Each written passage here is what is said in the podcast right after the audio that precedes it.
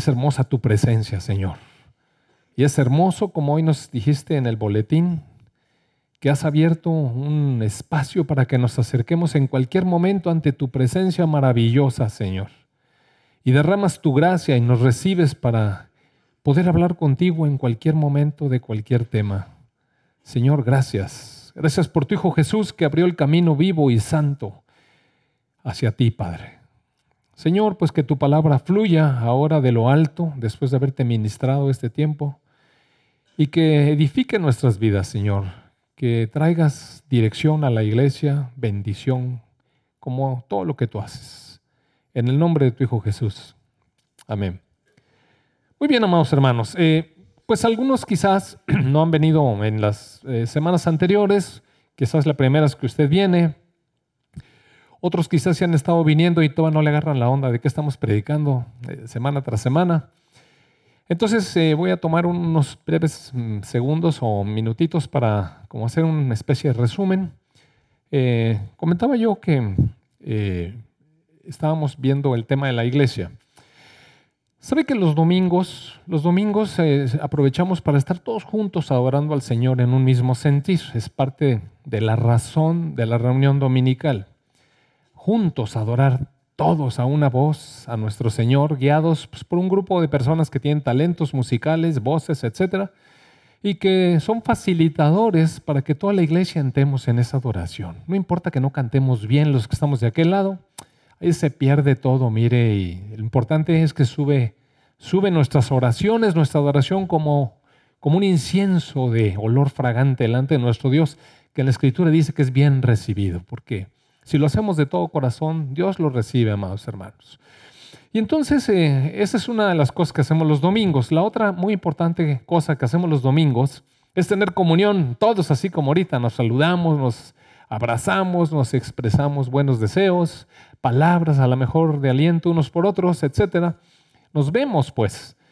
Y es, aunque el contacto eh, real eh, es muy breve, porque pues, son unos momentitos entre, entre los diferentes segmentos. Y la tercera cosa muy importante es recibir dirección de Dios. El domingo es un momento en el que nosotros levantamos oración, adoración, así como dice el librito ese que la verdad es que no, no es el propósito estar haciendo una, una propaganda de, de, venta ni de ganancias, no, no, sino el propósito es que, que, podamos ver lo que el Señor nos está hablando. Y hay una porción ahí donde habla el sacerdocio y, y habla así, nosotros levantamos nuestras oraciones como cuando el sacerdote entraba al lugar santo prendía el incienso y estaba delante de Dios en oración, en comunión con Dios.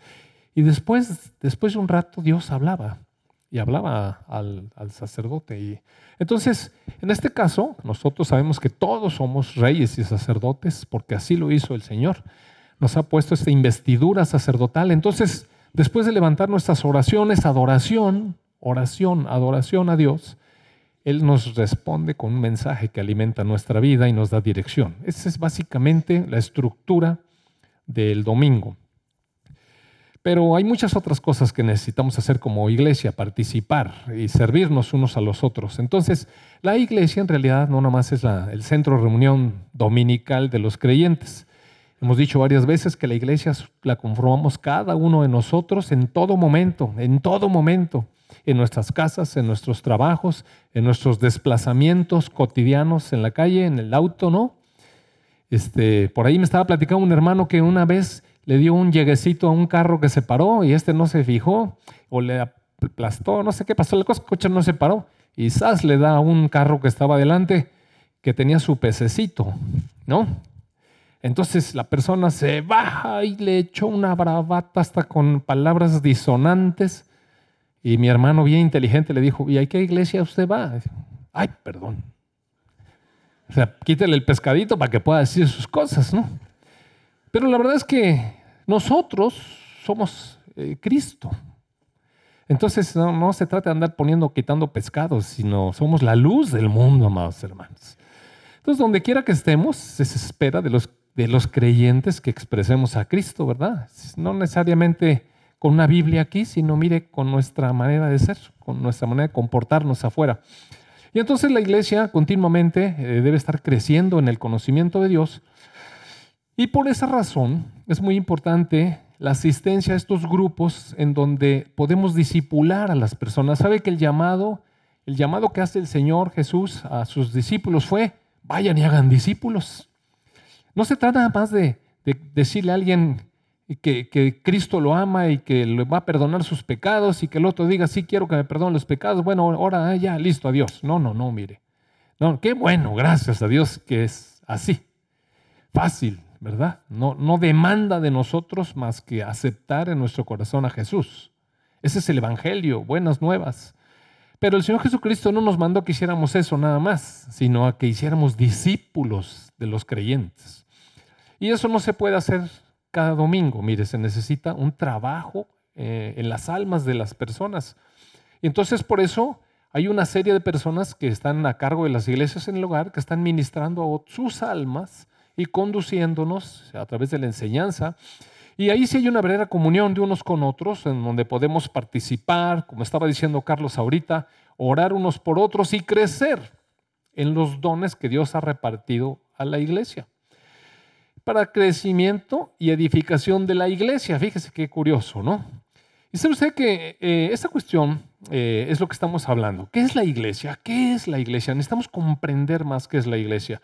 Porque eh, en el peor de los casos, amados hermanos, quienes no conocen nada de la iglesia, como por ejemplo los gobiernos, en nuestro país el gobierno exige que las agrupaciones como estas, que ellos le consideran agrupaciones de carácter religioso, o sea, servicios de culto, y no importa, para ellos no importa si es un culto budista o, del Islam o católico o protestante, evangélico, como quiera que sea. Para el gobierno, si la gente se junta, hasta si se juntan los chamanes o los brujos. Pero hay cultos que tienen un fondo religioso, sabrá Dios cuál sea. Entonces se debe uno registrar ante la Secretaría de Gobernación como una agrupación de culto religioso y así como existen las asociaciones civiles y las sociedades anónimas, entonces en nuestro país hay un apartado en la ley que se llama asociación religiosa. Y todas las iglesias deben estar registradas entre la Secretaría de Gobernación como asociaciones religiosas. Entonces, para el no creyente, esto es una asociación religiosa. O sea, es un grupo de gente que se asocia con fines religiosos. Y mire qué, qué pobreza de entendimiento lo que es la iglesia. Pero si vamos un poco más allá, ya dentro del ámbito, digamos, de los creyentes, como estaba comentando Rogelio la semana pasada, hay quien considera que la iglesia es un lugar físico donde va y está Dios. Bueno, oiga, qué bueno que alguien considera que está Dios, ¿no? Y eventualmente, pues es una manera muy superficial de entender lo que es la iglesia, un lugar físico a donde uno va a encontrarse con Dios. Bueno, pues un poquito un escalón arriba que, que una agrupación religiosa, ¿verdad? Y después existen eh, diferentes corrientes o, doctrinales o de pensamiento, de comportamiento o de desempeño entre las iglesias que les dan las características a las diferentes denominaciones. Y entonces, bueno, hay otro nivel eh, y, la escritura nos va llevando poco a poco a través de los que son las cartas a las iglesias, eh, como conduciendo, dependiendo del nivel de madurez de cada grupo, a un crecimiento. Mire, eh, hablando de esta cuestión de los dones, por ejemplo, la, carta a los Corintios es la carta que contiene más capítulos para explicar la cuestión de los dones. Tiene el capítulo 12, 13 y 14 de Corintios. Es la carta que más habla, pero curiosamente, esa carta a los Corintios fue enviada por Pablo a una de las iglesias más inmaduras y más con, más mal entendimiento espiritual. Curiosamente, es la que tiene más abundancia de información porque lo manejaban de la patada. A pesar de que era una iglesia riquísima en dones, abundaban los dones, pero no tenían entendimiento espiritual. Que, o sea, es una paradoja.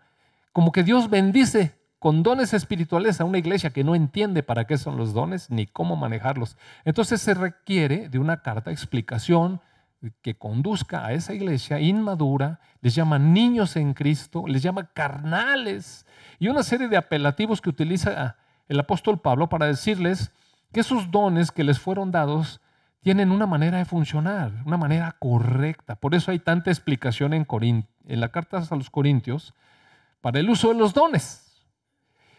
A medida que las iglesias van siendo más maduras, se necesitan menos explicaciones acerca de los dones. Por ejemplo, existe el capítulo 12 de la carta a los romanos, que es una iglesia un poco más madura, más centrada, menos emocional, porque los corintios como que manejaban los dones totalmente en el alma, mire.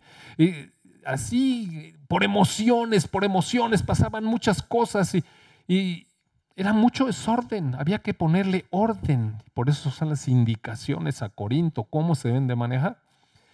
En la carta a los romanos hay solamente un capítulo que habla de los dones, el capítulo 12 más, más mesurado, más tranquilo, como que ya habían entendido un poco mejor que eso no es lo máximo. Sí es bueno los dones, pero no es lo máximo.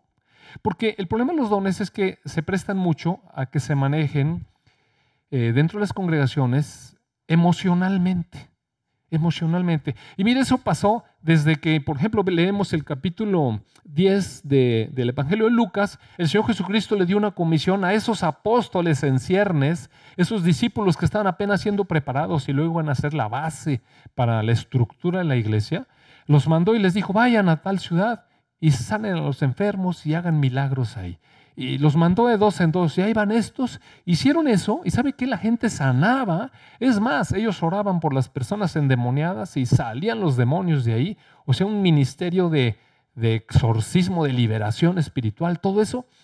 Y dice la palabra que después regresaron estos 70 con muchísimo gusto delante del Señor Jesucristo y le dijeron, ¿qué crees? ¿Qué crees? Hasta los demonios se sujetan. Mire, y eso es pura emoción. Y el Señor les dijo, el Señor Jesús les dijo, qué bueno, yo vi, yo vi a Satanás caer como un rayo. O sea, Jesús está viendo el ámbito espiritual. dijo, y qué bueno, pero no se gocen de eso. Su gozo debe estar en que sus nombres están inscritos en el libro de la vida. Es decir, hay un nivel superior de gozo que debe tener el creyente. Porque si solamente nos gozamos en eso, estamos caminando en la emocionalidad. Y mire, eso tiene poco crecimiento espiritual. Entonces subió el nivel del Señor Jesucristo a sus discípulos y les dijo, hay algo en lo que se deben ustedes de gozar y es tener su nombre escrito en el libro de la vida, es decir, están unidos a mí. E-, ese es realmente el gozo del creyente, no de que si oro por alguien y sanó. Ahora, no quiero menospreciar eso, qué bueno, amados hermanos, oiga, Qué bueno que podemos orar por alguien y que sane. Qué, podemos, qué bueno que podemos pararnos frente a una persona que trae un demonio y dar una orden con autoridad y que la persona sea liberada. qué bueno, oiga. Y qué bueno que podemos enseñarnos la palabra unos a otros, exhortarnos, profetizar y obrar milagros. ¿Cuántas cosas hay de dones? Lea usted Primera de Corintios. Hablar en lenguas, etcétera. Pero eso no debe ser el motivo del regocijo de una iglesia porque es un nivel demasiado bajo. Está solamente arribita de entender que vamos a un lugar físico. Y así no es. Sin embargo, deben de ponerse en función. Y Romanos da una perspectiva ya un poco más sobria. Y luego viene el último capítulo que habla de dones, que está en Efesios, capítulo 4, en donde el apóstol realmente ya ni toca específicamente cada don. Solamente marca como si fuera una, una línea de cuidado entre la cual entran todos y marca los dones que él considera que fueron apareciendo en orden de aparición. Primero los apóstoles, luego los profetas, luego tercero los maestros y luego pastores, digo, perdón, los eh, evangelistas y luego pastores maestros, etc. Entonces, eh, la cuestión está en que ya no se trata, ya no se le da tratamiento a esto. Lo que sí dice el apóstol Pablo es que todos esos dones son la capacitación que Dios da a través de ciertas personas, que también son considerados dones. Cada uno de ustedes es un don, un regalo de Dios a la iglesia. Mire qué bonito. Piensen ustedes mismo. Y según la escritura, cada uno de ustedes es un regalo de Dios para la iglesia. Es un regalo de Dios para la iglesia. No importa cómo luzca usted delante del espejo cada mañana, no importa cómo piense usted usted mismo, lo importante es que Dios dice que son dones dados a la iglesia, un regalo de Dios para la iglesia. Y esos dones deben ser utilizados una vez que son preparados, capacitados y perfeccionados con un solo propósito, edificación de la iglesia. Entonces, así es, amados hermanos, la iglesia vaya siendo edificada con las personas que están perfeccionadas en los dones. Y para ello es necesario ser conducidos, ser enseñados, crecer, ser perfeccionados. Y por eso queremos que vayan a las iglesias en el hogar para que puedan ser discipulados en el uso de los dones. Y estoy mandando esta mañana un material a, Alfredo para que lo reparta a todos los líderes de iglesias en el y todos caminemos bajo una misma referencia. Está muy bueno el material, vamos a aprender muchas cosas y vamos a poder poner en práctica esos dones, esos dones ahí en los grupos. Ahora, si alguien tiene en particular, por ejemplo, la impresión espiritual de que Dios lo está moviendo en un don de sanidad, pues vaya donde hay enfermos, porque ¿para qué quiere un don de sanidad donde están sanos todos? Entonces, anéxese a los grupos de oración de hospitales, o si quiere, eh, eventualmente pudiéramos ver quién está enfermo entre nosotros en la congregación y bueno, lo ponemos en contacto con esos hermanos que sienten que tienen un don especial para sanar enfermos. Sí, hay maneras, pues, hay maneras, ¿no? Y en eso consiste mandarlos a los, a los grupos de iglesia en el hogar para que podamos ser cuidados. Mire, por ejemplo, si alguien siente que tiene un, don de profecía, qué bueno ser atendido por un líder que conoce y que le pueda dar las referencias y cuidar su alma, que no nos desboquemos locamente, emocionalmente, como los corintios, emocionalmente, almáticamente, en esas cosas. Entonces, ese es otro nivel. Pero todavía hay más niveles de conocer la iglesia. Y en Efesios en particular, que es, digamos, la carta sobria sobre la iglesia, eh, ya lo he leído tres o cuatro veces, pero siento del Señor que vayamos otra vez para que entendamos por qué estamos leyendo eso. Es importante. Si somos la iglesia, oiga, qué importante saber qué nos toca hacer, ¿no? Imagínese usted, cuando, cuando yo llegué a trabajar, por ejemplo, en el Seguro Social aquí en Ciudad Victoria, eh, es muy diferente la, normatividad del Seguro Social que la del ISTE, donde también trabajaba. Y los dos son muy diferentes del hospital infantil donde también trabajaba. Y eventualmente iba yo a recibir niños al hospital general o al hospital civil y la normatividad era diferente. Esto es muy importante si uno va a un lugar, bueno, y aquí cómo se le hace, ¿no? ¿Por dónde se entra? No puede uno entrar donde uno quiera, mire. Al quirófano hay una puerta de entrada y una forma de entrar y una forma de vestirse. Y si no le hace uno así, de repente, pues, ¿qué le pasa? ¿Qué le pasa? ¿Qué anda haciendo aquí sin traje, no? Y entonces todo tiene normatividad, hay hojas especiales para pedir sangre, hay hojas especiales para pedir exámenes de laboratorio, hay hojas especiales para pedir lo que sea, rayos X. Y uno tiene que conocer la institución en la cual trabaja para hacer las cosas bien. Esto, nuevamente, la iglesia no es una institución y no es una organización humana, pero aún así necesitamos conocer ¿Qué es lo que Dios está haciendo con nosotros adentro de la iglesia? ¿Qué es lo que me corresponde hacer adentro de la iglesia? Porque si el domingo que se me ocurra, vengo y le tomo la tabletita al Lalo y le empiezo a mover el botoncito, va a ver qué desastre voy a hacer. Entonces sí se necesita instrucción y cuidados, sí se necesita. Entonces la escritura nos da el marco de cuidado, de referencia. Y entonces dice la escritura, en el capítulo 1 de Efesios, el, apóstol Pablo le da gracias a Dios y dice, bendito sea el Dios y Padre de nuestro Señor Jesucristo, verso 3, que nos bendijo con toda bendición en lugares celestiales en Cristo. En Cristo, verso 4, nos escogió antes de fundar el mundo.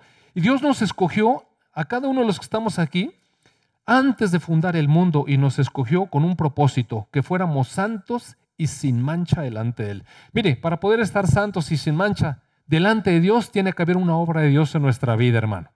Porque ¿quién se puede presentar delante del Dios santo? Santo y sin mancha. Mire, e, e, es demasiado alto el llamado. Es demasiado, em, bueno, es tan sublime que no podríamos hacerlo en nuestras fuerzas. Tiene que ser una obra de Dios en nosotros. Lo cierto es que dice la palabra, que Él nos escogió antes de fundar el mundo para que fuéramos así. Y nos, nos, nos escogió así en amor y nos predestinó para ser hijos suyos por medio de Jesucristo. Entonces cada uno de nosotros tiene que tener una convicción.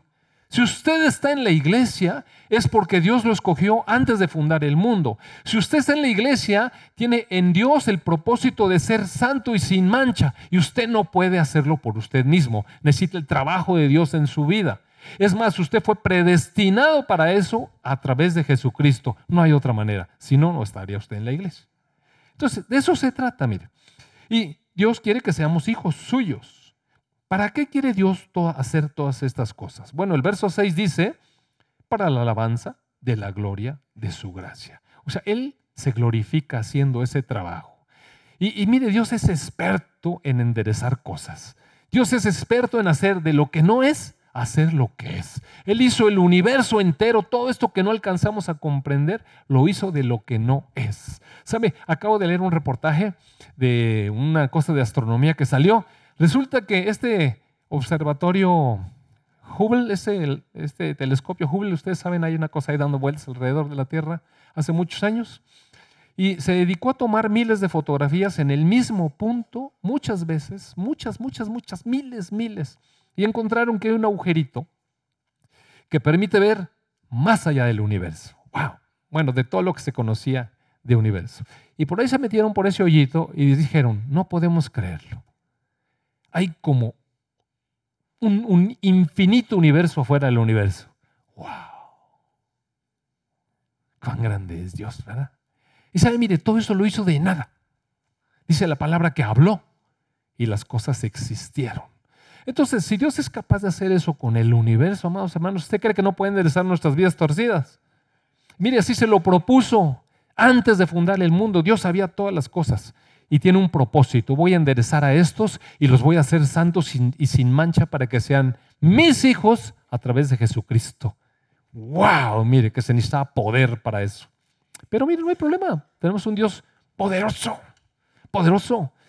Y entonces, bueno, va diciendo esto y que eh, se propuso también Dios, en el verso 9, 9 dice, darnos a conocer el misterio de su voluntad, un misterio que estaba escondido. En todo el Antiguo Testamento hay pequeñas sombras y pequeños mensajes escondidos de un misterio. El misterio era el Hijo de Dios encarnado. Los judíos le llamaron el Mesías, Meshá, el, eh, el enviado de Dios, el esperado, el ungido, el Cristo. Bueno, un día, cuando se cumplió el tiempo, apareció el Hijo de Dios en carne, Emanuel, Dios con nosotros. Para los judíos, cuatro mil años después de la creación de Adán. Eh, y a partir de entonces se reveló el misterio de Dios. ¿Cuál es el misterio de Dios de los siglos pasados? Pues Cristo, su Hijo. Ese es el misterio de Dios. Y aquí dice que se nos da a conocer el misterio de su voluntad. Y todavía Cristo tiene un misterio más. El misterio de Dios es Cristo. Y el misterio de Cristo la iglesia. Ese es otro misterio que ha sido revelado para, para los creyentes. Y entonces, dice en el verso 10, va a reunir todas las cosas en Cristo en la dispensación del cumplimiento de los tiempos. O sea, todas las cosas, las que están en los cielos y las que están en la tierra, todo va a ser reunido de una manera perfecta, como un rompecabezas gigantesco y complejo en Cristo. Todo todo lo que nos parece que está de cabeza, olvídese del lío de Venezuela, olvídese de si los gringos invaden o no, todas esas cosas que vivimos. Pero mire, un día, un día Dios va a enderezar todas las cosas.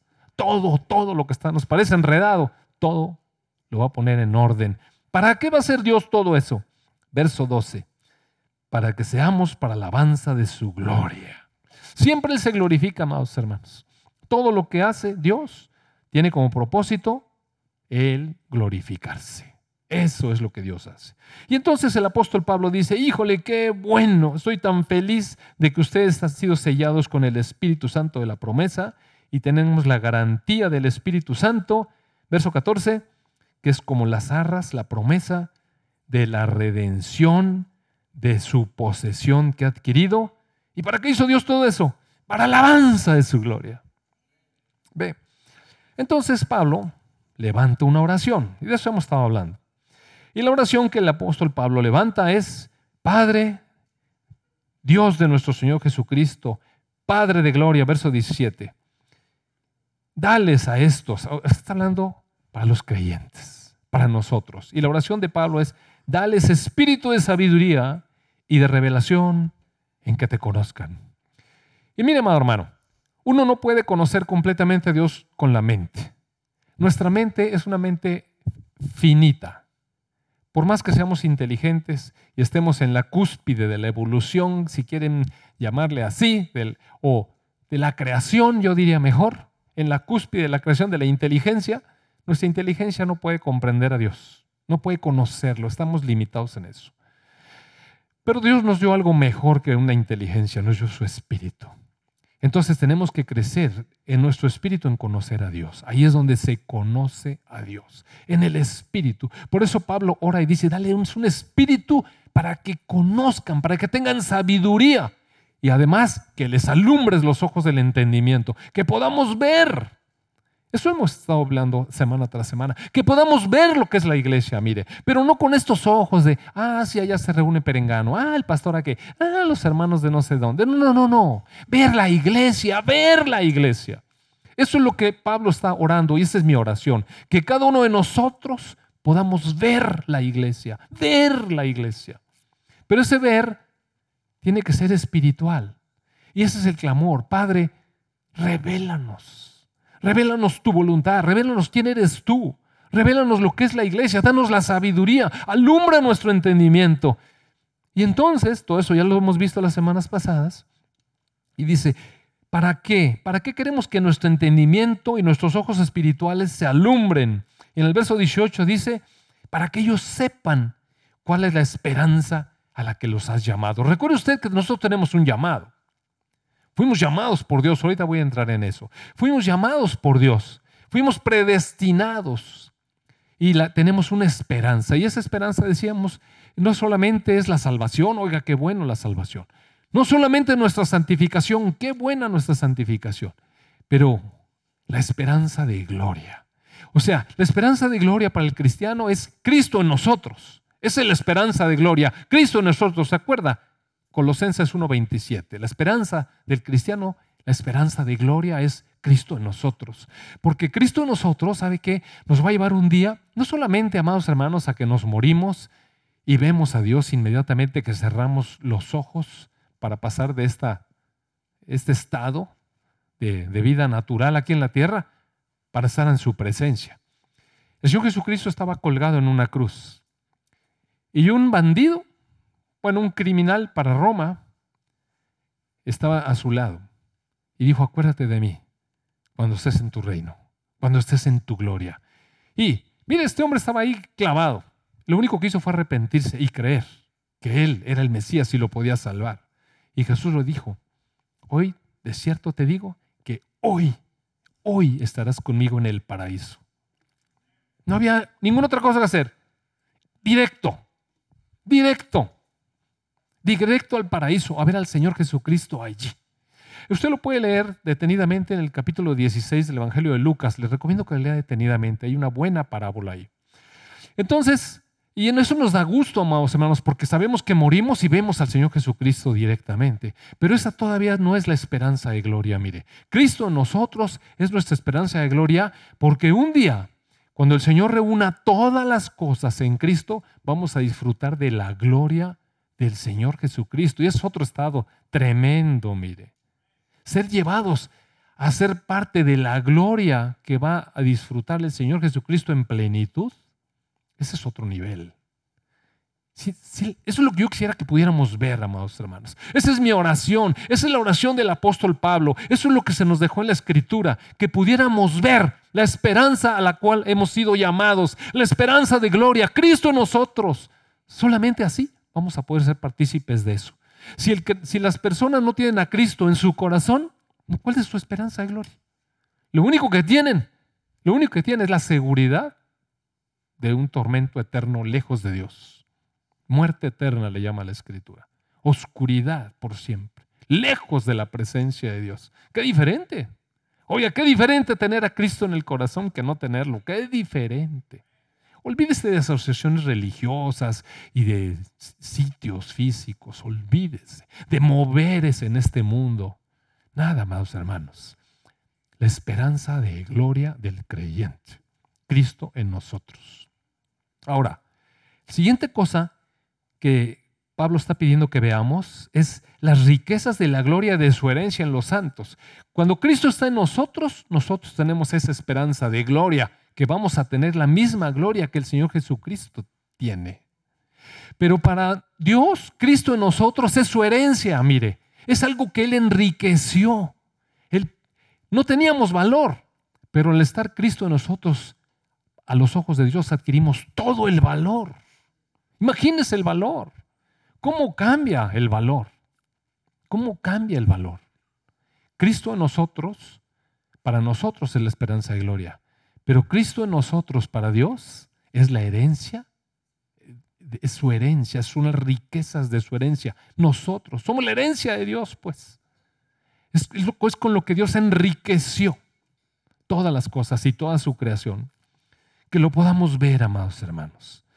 Y no solamente eso, sino cuál es la supereminente grandeza de su poder para con nosotros, los que creemos según la operación del poder de su fuerza. Es decir, que podamos ver cuál es la grandeza del poder de Dios, que el apóstol no sabe qué más palabras usar. Imagínense la supereminente grandeza de su poder. Es como ahora decimos los superpoderosos, o no sé qué cosas decimos.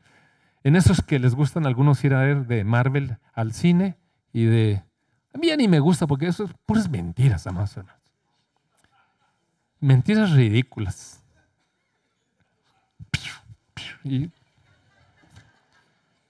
Quisiera, mire, pero hay la supereminente grandeza de su poder que opera en nosotros. ¿Y, qué es lo que hizo ese poder? Mire, ese poder, ¿sabe qué hizo? La operación del poder de su fuerza que operó en Cristo resucitándole de los muertos. Imagínese, levantó de la muerte, de la tumba, del poder de la muerte a Jesucristo. Eso es poder, amados hermanos, porque no hay nada más terrible para un humano, mire, que la muerte. Eso es terrible. Para un humano sin Cristo, oiga, es el fin. No hay nada más. Aparte, es irrescatable. Yo trabajé en hospitales muchos años y, es frustrante para un médico que un paciente se muera. Es, es frustrante, mire. Es porque uno hace todo lo posible para que no se muera. Entonces, aún allí es muy frustrante. Y para las personas que pierden un familiar amado, es frustrante. No lo van a poder volver a ver nunca. Qué frustrante, qué doloroso, qué, qué desesperante es. Pero cuando uno cree, cuando uno sabe que la persona está en Cristo, cuando uno sabe que esa persona que dejó de momento la vida temporal aquí, pero que en ese momentito él entra a la presencia del Señor Jesucristo y lo ve cara a cara y está en el gozo de su Señor, ah, qué diferencia, mire.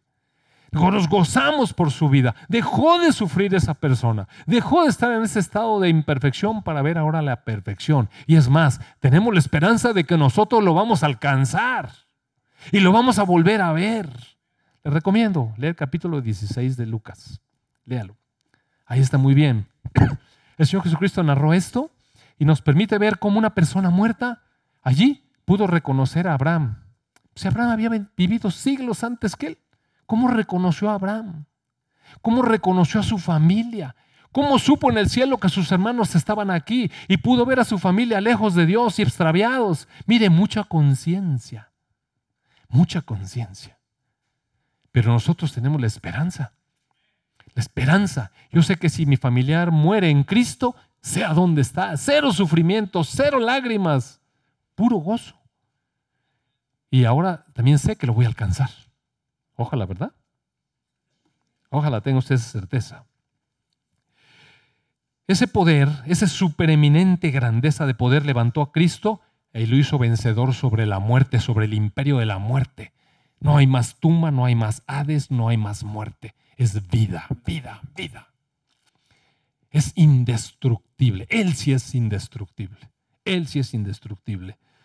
Y no solamente eso hizo, sino que lo levantó, resucitándolo de los muertos, y lo sentó a la diestra en los lugares celestiales, a la diestra de Dios. Oiga, a un lugar de honor, a un lugar de grandeza, a un lugar de perspectiva perfecta de todo lo creado. de, de un deleite de estar sentado a la diestra de Dios. ¿No le gustaría a usted? Y uno puede decir, bueno, eso es para Cristo. Lea el capítulo 2 y va a decir que el Señor nos puso sentados con Cristo en lugares celestiales. ¿A quién? A los creyentes, a la iglesia. ¿Cómo lo hizo Dios? Con la supereminente grandeza de su poder. Y después dice que aparte de que lo puso en la gloria sobre todas las cosas, en los lugares celestiales lo puso sobre todo principado y autoridad y poder y señorío y sobre todo nombre que se nombra, no solo en este siglo, sino en el venidero. Es decir, este es el poder que está operando sobre la iglesia. Mire, por eso a mí la verdad, la verdad, la verdad, me da muchísima certeza cuando, cuando alguien me dice, es que, ¿sabes qué? Algo se mueve, un espíritu feo para, para sobre la iglesia y no sé qué. Amados hermanos, ¿quién cree que está por encima de todo poder, autoridad, dominio, gobierno? Cristo. Y Cristo está cuidando su iglesia porque es la cabeza de la iglesia. Y nosotros somos su cuerpo. Y todas las cosas las puso debajo de sus pies. Y de los pies para arriba se llama el cuerpo. Y nosotros estamos allí. Claro, eso no quiere decir que seamos tontos y, y, y simplones. Claro que hay acechanzas del enemigo, claro que hay acechanzas del enemigo, pero también tenemos las armas espirituales que Dios nos dio. Recuerde usted, 2 Corintios 10, recuerda, las armas del, del, cristiano no son carnales, sino son poderosas en Dios para la destrucción de fortalezas, para llevar atado todo argumento cautivo a la obediencia a Cristo. Por supuesto, hermano. Pues eso es, lo que somos cada uno de nosotros, autoridad, pero autoridad, una autoridad que a veces nos, no nos creemos porque no hemos podido ver. Por eso el apóstol dice que puedan ver la supereminente grandeza de su poder en Cristo, que opera en Él, pero también opera en nosotros, porque Cristo está por encima de todo potestado, principado, autoridad, poder, señorío y sobre todo nombre que se nombra. Mire que los chamanes andan ahí, vamos hermanos, chamanes. Leí un artículo hace unos tres o cuatro días de que hay una asociación de brujos de alto nivel de magia negra en Rusia que oran por eh, Vladimir Putin. Y lo que, a mí qué me importan esos, cómo se llamen, mire están dentro de los poderes abajo de los pies del Señor Jesucristo. Sí, sí, sí la capta. O sea, ¿cuál es el temor que tiene que tener la iglesia? Temor. Dígame cuál es el temor que tenemos que tener. Piénselo. Llévelo a su espíritu. Asimílenlo. Y dice, entonces, Cristo venció a la muerte. Cristo está en lugares celestiales. Todas las cosas están sometidas debajo de sus pies. Y Cristo fue dado por cabeza sobre todas las cosas a la iglesia, verso 22. La iglesia, la cual es su cuerpo, y mire cómo cierra. La iglesia es la plenitud de aquel que todo lo llena en todo. Piense, ¿qué es la iglesia? La plenitud de aquel que todo lo llena en todo. Es la plenitud de Cristo. ¿No cree que es importante que lo veamos? Amados hermanos, solamente lo podemos comprender en el espíritu. En nuestra cabeza eso se, está difícil de comprender en nuestro espíritu. Pero eso es la oración del apóstol Pablo. Ahora, déjenme regresar un poquito. Voy a ir un poco más despacio. En esta primera parte donde el, el apóstol Pablo dice, alumbra los ojos de su entendimiento para que sepan cuál es la esperanza a que Él les ha llamado. Ya comenté, la esperanza del cristiano es Cristo en nosotros, la esperanza de gloria. Pero si me acompaña, por favor, al capítulo 8 Romanos, 8 Romanos, verso 28. Mire, va a quizás comprender un poco más esta escritura. Dice, verso 28 de Romanos. Y sabemos, sabemos. Cuando uno sabe algo es porque lo conoce, ¿o no?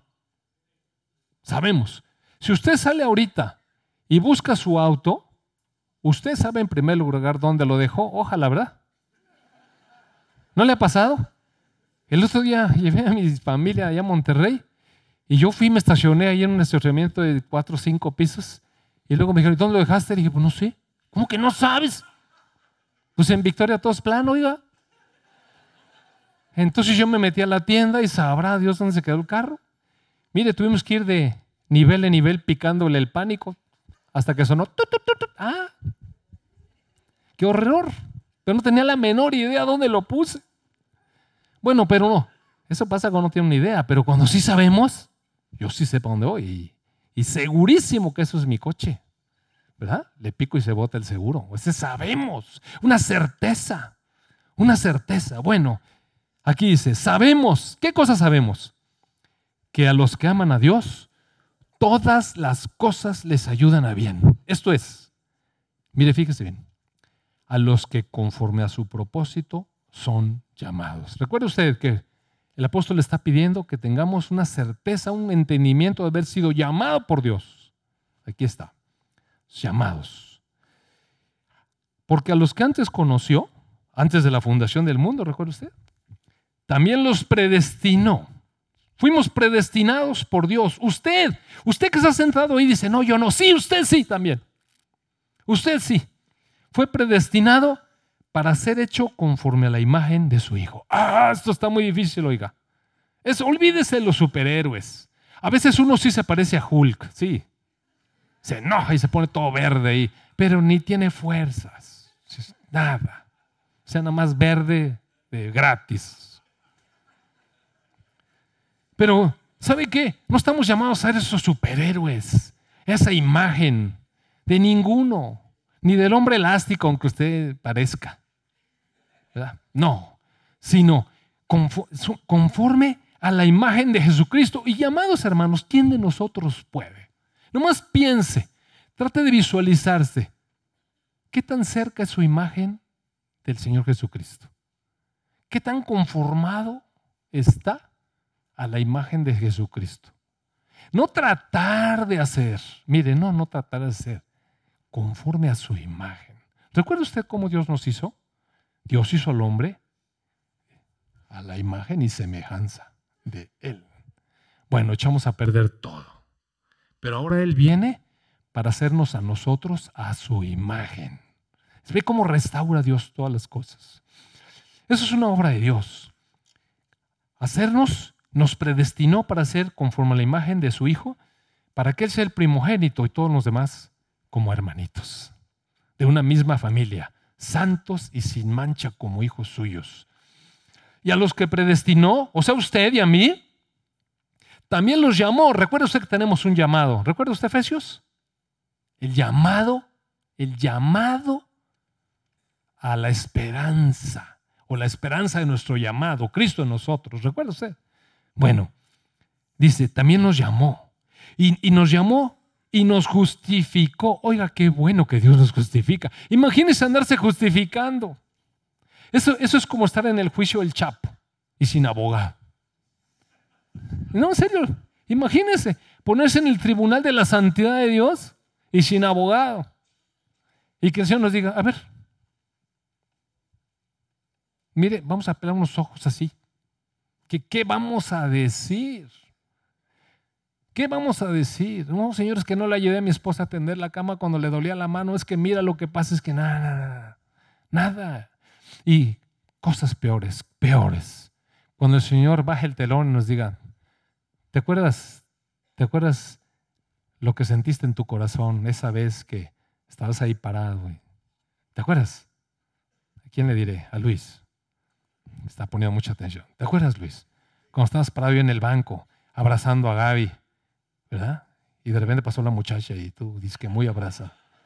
Nunca ha pasado eso en tu vida. Gracias. Mire, Dios conoce, amados hermanos, cada recoveco de nuestro corazón. Cada vez que se nos antojó, cada vez que codiciamos el carro del otro, cada vez que todas las cosas las conoce, todas las cosas, todo. No hay nada, nada secreto para Dios.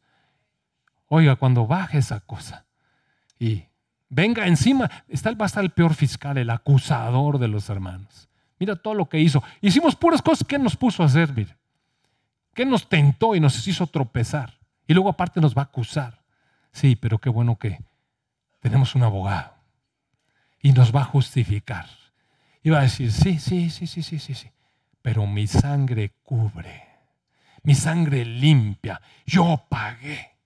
Yo pagué, va a decir el Señor Jesucristo. Sí, ya se castigó. Ese pecado fue castigado. No es impune. Miren, nuestros pecados no van a caer impunes. Nuestros pecados fueron pagados. Ya se pagó. Tremendo pago. Amados hermanos, imagínense. Justificados, llamados, predestinados. Pero ¿a qué fuimos todo eso? A glorificar. Él también nos glorificó. ¿Y cómo nos glorificó Dios? Poniéndonos en Cristo, amados hermanos. Poniéndonos en Cristo y poniendo a Cristo en nosotros. Entonces, ¿qué vamos a decir a esto? Si Dios es por nosotros, ¿quién va a venir contra nosotros? Ningún diablo, mire. Nadie puede venir contra nosotros. El que no escatimonia a su propio Hijo, Dios, el creador de todas las cosas, no escatimonia a su propio Hijo, sino que lo entregó por todos nosotros. Oiga, piense eso. Piense el torrente de amor. Dios no escatimó a su Hijo, sino que lo entregó por ti. Por ti. Por mí. Que no nos merecíamos nada pero, pero Dios lo entregó por nosotros. Lo entregó por nosotros. ¿Cómo no nos va a dar también con Él todas las cosas? ¿Quién va a acusar a los escogidos de Dios? ¿Quién va a acusar a los escogidos de Dios? Si Dios es el que justifica. ¿Quién es el que los va a condenar? Si Cristo fue el que murió y más aún resucitó y además está a la diestra de Dios intercediendo por nosotros. ¿Quién va a levantar una acusación? ¿Quién? ¿Quién nos va a separar del amor de Cristo? La tribulación, los problemas que tenemos aquí, la angustia que pasamos, la persecución que nos hacen, si pasamos hambre o estuvimos sin, sin la ropa de marca o sin ropa ninguna, o, porque corrimos peligros o porque nos mataron. Si por, como está escrito, por causa de ti somos muertos todo el tiempo. Somos contados como ovejas de matadero.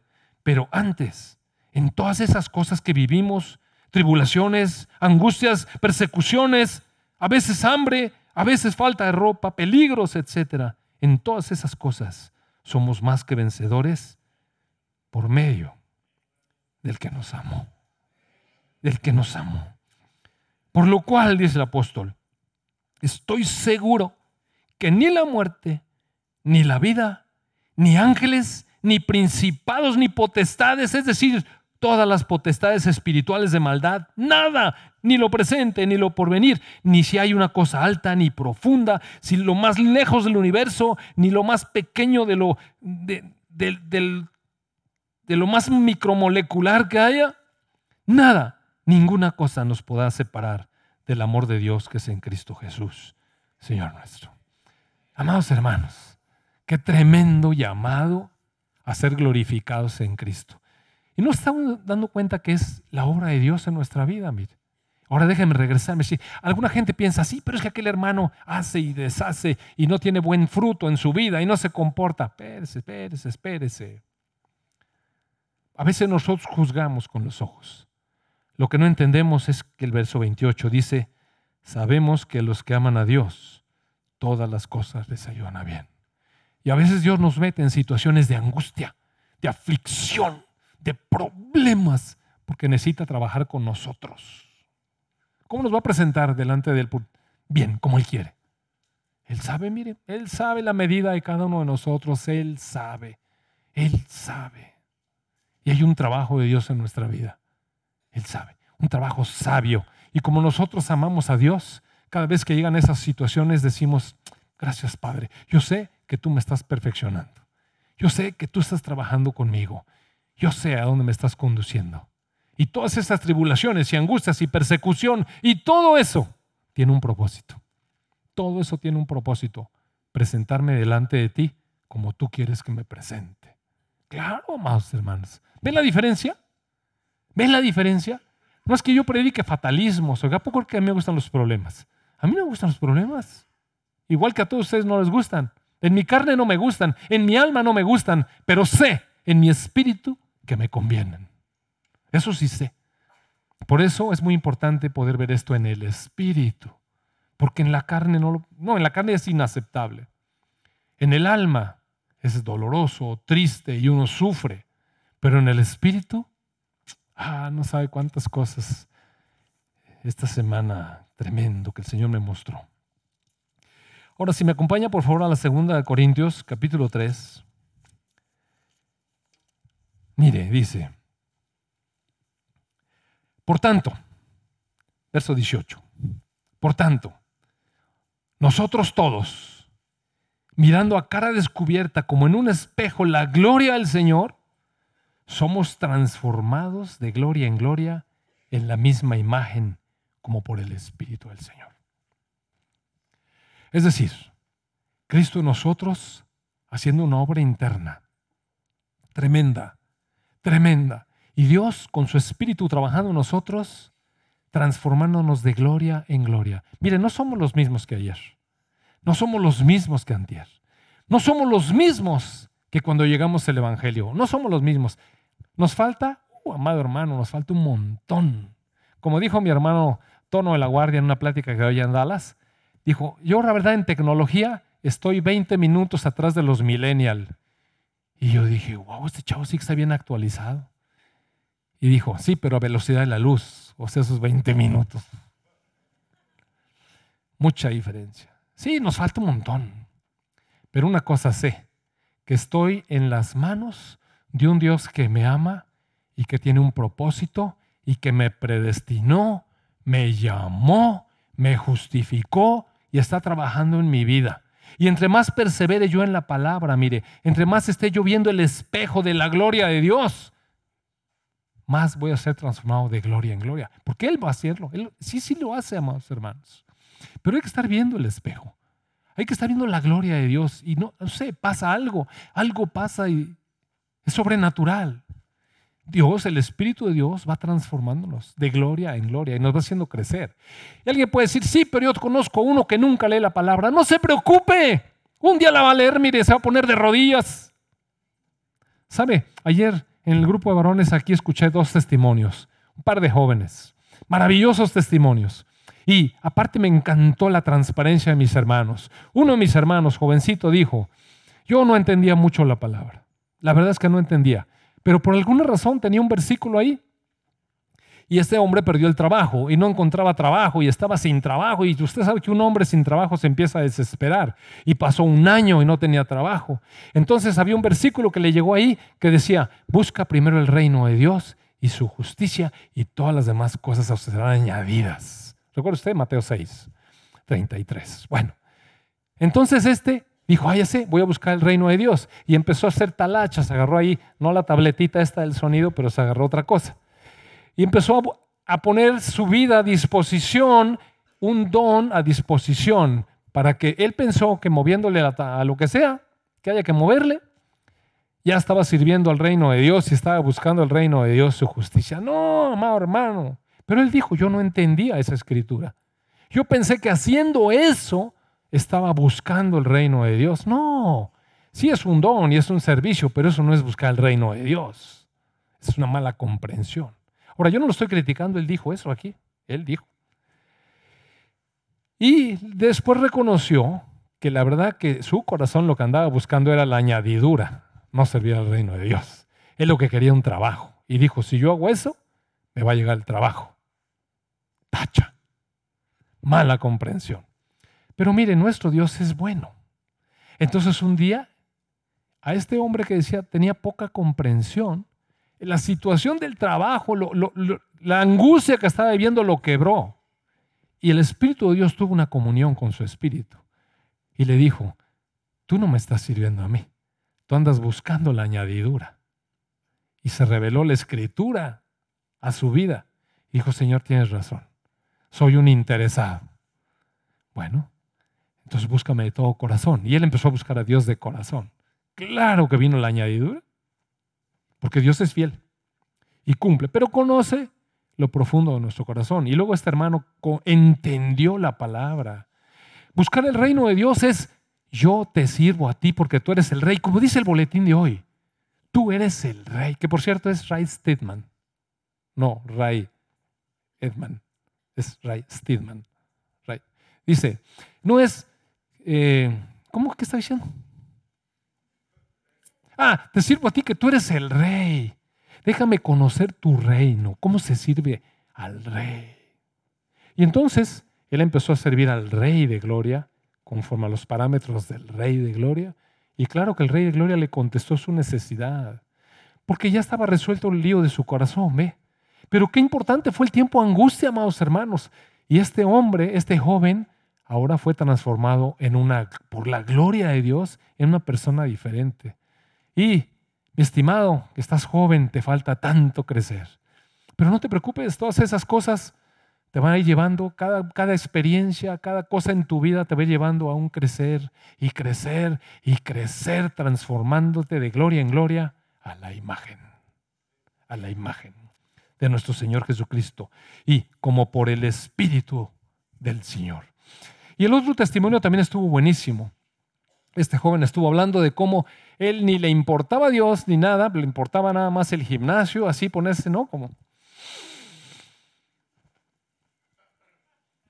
botonazo que salía cuando le soltaba, pero el chiste está aquí al gimnasio y se encontró una joven, le encantó el rollo, pero se dio cuenta que la joven era de la iglesia, estos aleluyas que las chicas son para Dios y solamente buscan la voluntad de Dios. Y cuando este se acercó, oye, pues sí me gustaría otro rollo, dijo, no, sabes que mi vida es de Dios, voy a casarme con quien Dios me diga, ¿sabes? ¿No? Pues claro, se le prende la chispa, este le acompaña a la iglesia, en lugar de evangelizar, evangeligar, ¿no? Y ahí fue y empezó a acompañar. Pero mire, Dios conocía todas las cosas, Dios conoce las cosas, Dios conoce los corazones y se la fue haciendo larga y larga y larga y larga. Y este varón, por más que le rogó, ella dijo, no, no, yo me voy a casar con, un hombre que Dios quiera para mí. Y un día empezó a venir a la iglesia, pero ya diferente. Y dijo, Señor, reconozco que he ido a la iglesia por puro interés. ¿Quién, le dijo? Yo no le dije, mire, Dios, el Espíritu de Dios habló con él y le dijo, mientes, e, eres un farsante. Y, sabe una cosa, Dios no nos condena, nos confronta.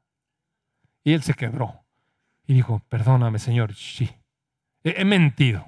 No te he buscado de corazón, estoy buscando una muchacha. Perdóname. Y mire, Dios es tan bueno. Él vino, lo consoló, lo confortó y lo fue cambiando, lo fue transformando. ¿Qué, qué cree? De repente la muchacha lo ve y dice, ah, este es el pelado con el que me quiero casar. Casi se muerde el susto. No, él, dijo ayer, ¿no, ¿no vino ahora? ¿Ya ve lo que le dije? Ha dicho, este va a hablar de mí mañana. Bueno, pero él, dijo eso, o sea, él lo testificó aquí. Dios lo transformó en una gloria, por, su gloria, en otro nivel. Y el, corazón y los ojos de la muchacha fueron cambiados. Y dijo, este es el hombre. Y sabe que fue un testimonio tan bonito de amor. Y son una pareja tan preciosa porque nosotros los conocemos. Y, y mi esposa me dice, mire, ellos tienen un matrimonio así. Si viera qué bonito habla él de su esposa y wow. A veces lo veo en el consultorio y están sentados ahí con sus hijitos y, de repente él le agarra la mano así suavecito. Ah, pero se ve, mire, es que se ve el amor. Mi amor, yo también. Es que no le puedo agarrar la mano porque le duele, dice que le vaya a palastar. Entonces, bueno, no puedo agarrar la mano. Entonces, Amados hermanos, Dios nos va transformando de gloria en gloria. Una persona mejor, una persona mejor, pero no a nuestros ojos, mire, a los ojos de Él. Y usa las cosas que Él quiere, lo que, lo que realmente nos sirve y nos confronta cuando hay que confrontarnos. Sí, sí, Dios sí nos confronta, pero nos quiebra y después nos abraza. Porque es nuestro Padre, amados hermanos. ¿Quién nos va a acusar? ¿Quién nos va a acusar? ¿No le parece maravilloso esto? Bueno, de esa manera, siendo que tenemos una esperanza de gloria y somos las riquezas de la herencia de Dios, porque Cristo está en nosotros, Él nos pone con Él, con Cristo, como el cuerpo, como la iglesia, que es la plenitud de aquel que todo lo llena en todo. Bueno, eso es usted. Por la pura gracia, misericordia y trabajo de la supereminente grandeza de su poder. No tiene nada que ver con su esfuerzo ni con el mío, solamente disposición de corazón y responder al llamado que Dios tiene para nosotros. Entonces, ahora sí, vamos a orar. Amado Padre, amado Padre Celestial, te damos tantas gracias. Porque Señor, en tu sabiduría y en tu voluntad eterna, Señor, te plació en tu corazón escogernos antes de la fundación del mundo. Padre, qué privilegio tan grande, Señor. Qué privilegio que hayas puesto tus ojos en nosotros. Y a pesar de nuestro comportamiento, a pesar de nuestra vida como la hemos vivido, Señor, tú nos llamaste. Y aquí estamos. Tú nos escogiste. Y tú, Señor, te has propuesto transformarnos, limpiarnos, hacernos santos y sin mancha delante de ti, poniendo circunstancias como por tu Espíritu, Señor, transformándonos de gloria en gloria a la imagen de tu Hijo Jesús. Y Señor, tenemos una esperanza eterna. Estar con nuestro Señor Jesús siempre a tu lado, a tu diestra, disfrutándote en una comunión profunda, perfecta. Amado Padre, te ruego en el nombre de tu Hijo Jesús que nos permitas ver, que nos permitas comprender, que nos permitas disfrutar de todas estas cosas. Entender, Señor, que todo lo que pasa en nuestra vida es bueno y tú lo traes con un propósito. Cambiarnos, hacernos conforme a la imagen de tu amado Hijo Jesús, nuestro Rey, nuestro Dios, nuestro Salvador. Jesús, Rey, a ti la gloria por siempre y siempre y siempre. Amén, amén.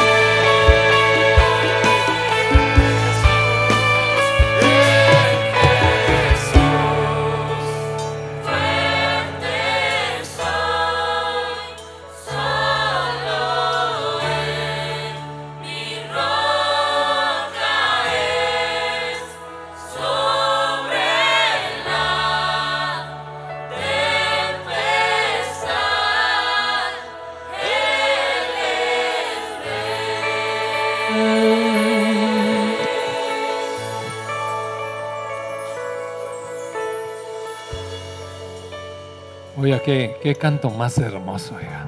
Adoración, oración, adoración. Gracias a Dios por estos cantos, gracias a Dios. Pues amado hermano, me quiero nuevamente exhortarlo. Mire, asista a las iglesias en el hogar. Eh, estoy empezando a mandar un material en el que vamos a caminar todas las iglesias en el hogar sobre el mismo material es un material muy edificante, muy edificante. Usted va a crecer, usted va a conocer más, va a tener oportunidad de tener comunión con los santos y ser discipulado en su alma. Dios lo bendiga, tenga muy, muy hermosa semana. Ya le bendiga.